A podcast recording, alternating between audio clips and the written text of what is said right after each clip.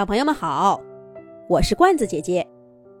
这一集的罐子姐姐说，罐子姐姐想跟小朋友们分享一段我心里最重要的故事——我童年的小森林。我小的时候，有一片小小的森林，我常常去森林里玩儿。我认识那里的每一棵树。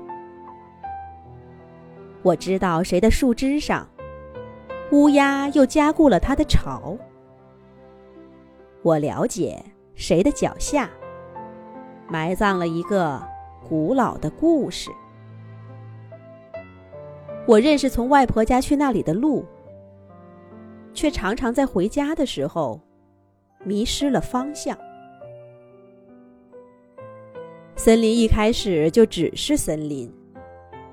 是一片树的海洋，每一片树叶都是一朵浪花，有时候被海底的岩石捉住，有时候四处漂泊，浪迹天涯。冬天来的时候，光秃秃的树枝，像充满渴望的手臂，伸向挥洒的白云。那天空深处的秘密，他们永远无从知晓，却从不曾放弃探寻。而我是什么？我是树的海洋中一只小小的浮游。我比那浪花更左右不了我的方向。好在常有一张渔网，把我从海浪中捞起。后来。有人把森林建成了一座公园，绿色的波涛中间，架起了一座摇摇欲坠的吊桥。铁索把天与海拴在一起，却沿着哪一边都爬不到尽头。我从此不再需要渔网，因为那吊桥便是海洋中最亮的灯塔。公园里还建了一个凉亭和几朵石头蘑菇。凉亭没有顶，不能遮风挡雨，没少遭人抱怨。而我总是在蘑菇底下哭个不停，因为我笨拙的身体，怎么也爬不到最高的那朵上面去。他们笑着说：“坐在上面感觉真好。”我展开手臂。让外公抱我上去，我终于看到了。可是心里面总觉得不大对。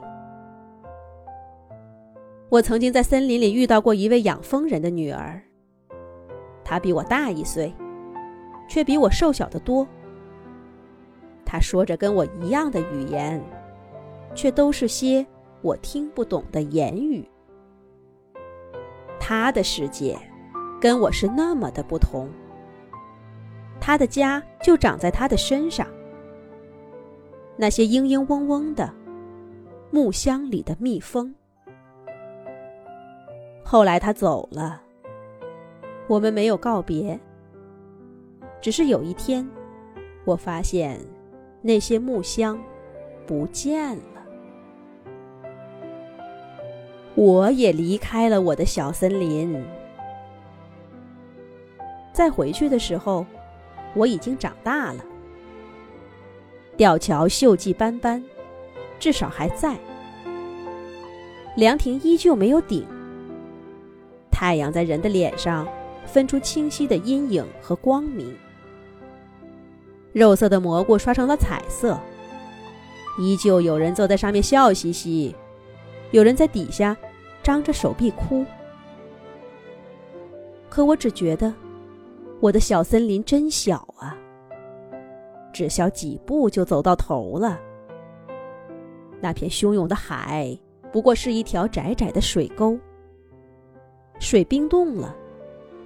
小孩子穿着棉袄在冰面上奔跑。我也曾经那样奔跑，摔倒了，爬起来，摔倒了，爬起来。冬天的阳光斜斜的，仿佛永远不会落山。我在吊桥边蹲下来，缩成一团，摆弄着眼前干枯的芦苇，假装我的小森林没有尽头。但我总得站起来，走向前方的马路。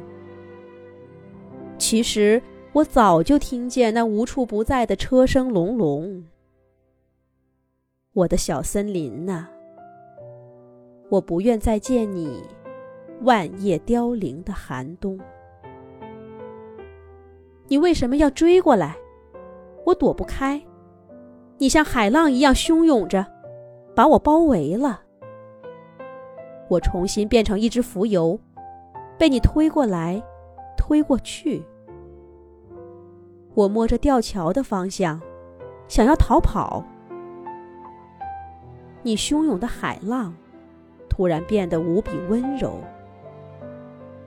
你从我的脚下退下去，我看见那浪花，变成了无数片翠绿的叶子，坠在我的身上，拼出一对巨大的翅膀。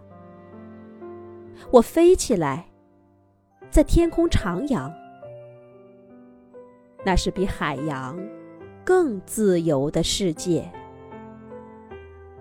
我的小森林呐，你一直都在，在等待着我去探寻那天空的秘密。